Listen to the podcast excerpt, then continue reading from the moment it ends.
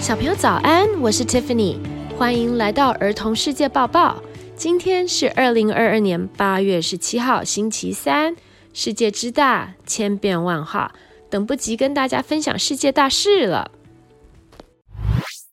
海象 Freya 续集，才刚刚跟大家分享过，可爱的网红海象 Freya 正在挪威的游艇上晒太阳。没有预料到，挪威政府昨天以 Freya 会造成人身安全的风险而安乐死这只海象。这个举动造成了许多网民粉丝的不满以及不谅解。其实，只要人们不要去惊吓到海象，海象是不会主动攻击人类的。在美国，海象是属于保育动物，也就是说，属于濒临绝种、数量较少的动物。目前，大西洋海象 （Atlantic Walrus） 有两万五千只，而太平洋海象 （Pacific w a r s 大约有二十万只。因为气候变迁、温室效应，越来越多的动物都离开原本的栖息地，到处流浪。人们当然也要重新调整以及适应不同的生物习性。这只网红海象以及在巴黎塞纳河迷路的白鲸，都给我们上了一大课。人类与动物、植物共同生活在地球上，我们要更爱惜以及尊敬我们的环境。毕竟地球只有一个。小朋友知道什么是叫做爱惜地球吗？大家可以从减少塑胶的使用做起，避免一次性的塑胶袋，以及一次性的保丽龙餐盒，还有吸管。让我们一起保护地球，保护生物。塞车费。纽约市可能在明年底对驾驶人征收一日最高二十三美元的塞车费。纽约市是美国塞车最严重的城市。通过实行之后，小客车驾驶在尖峰时间进入市区，可能要缴交九美元到二十三美元不等的塞车费。过夜费大概是五美元。根据研究，希望可以减少进入曼哈顿车辆达十五至二十 percent。其实塞车费在各个国家都差不多，只要车辆进入某个区域便收取费用。不过每个实行地区的做法也不太一样，有的地方是如果三个人以上的高承载就不用付钱，送货的卡车也不用；有些地方则是机车不用付钱，也有开放给外来观光客车辆不用付钱的做法。其实收费的目的很简单，就是希望减少一般民众的交通困扰，鼓励改使用大众交通工具。小朋友，你想到什么好方法来预防塞车了吗？二零二二巴黎城市沙雕展在巴黎左岸公园正式开展，今年以光和希望为主题，打造了十六座沙雕，还特别将光雕和花雕融入沙雕作品中。即日起在巴黎左岸公园正式开展。这个沙雕展展至十月十一日止，为期六十天。波隆纳插画与国际无字绘本双联展，展览至九月十八日。这是插画界的奥斯卡，来自世界二十四个国家，八十五位插画家，三百七十八件原作。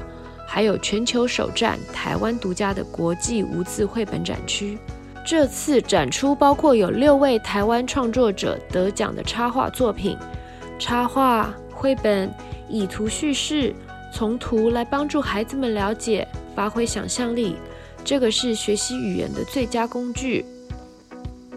台北儿童艺术节活动期间，七月二号到八月二十八号。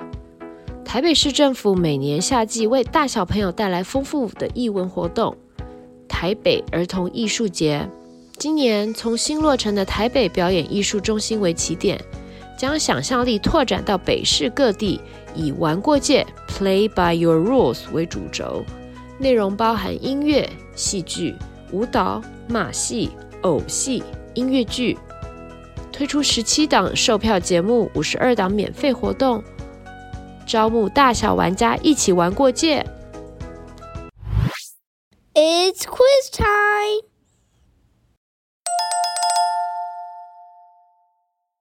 请问海象在美国是属于什么动物？海象是属于保育动物。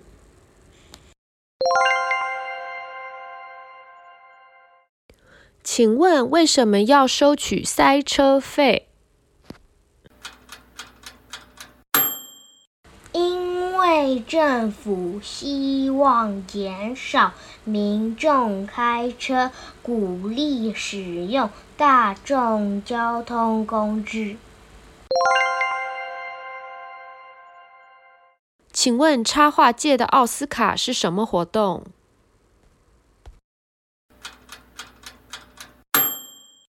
是 Bologna 插画展。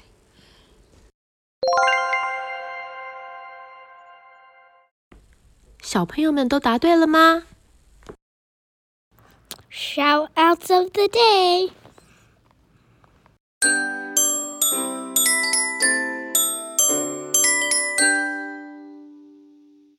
我是中正国小的静言，我想谢谢爸爸妈妈这个暑假带我和哥哥去宜兰、台北和台东，我们玩得很开心，很充实。在教练，谢谢你教我游泳。我是张俊浩，我是恩偏数学新一分校的王老师，我想要跟我的学生说。快开学了，要开始收心了哦。我还要跟腾玉、腾浩说，你们星期三就要回美国了。啊，老师在这里祝你们一路平安顺利。呃，有机会回来屏东的时候，要记得来找我们玩哦。这是儿童世界报报的第十集，感谢你的聆听，希望你们喜欢。因为还有两周就要开学了，我们也陆续收集到不少大小听众的语音留言。听起来大家的暑假都很愉快充实，也都很期待新学期的到来。希望大家把握着暑假的尾巴，享受假期以及与家人朋友的相聚。再一次感谢每一位给我们机会试听、订阅、留言、分享、按赞的听众，也谢谢你们宝贵的建议，我们会一一改进，来做得更好。一如往常，如果你也希望透过我们的节目为别人献上感谢或祝福。欢迎在儿童世界抱抱脸书粉丝页给我们留言，别忘了按下订阅来追踪我们的频道，以及留下五星评价哦。Until next time，下次再见，拜拜。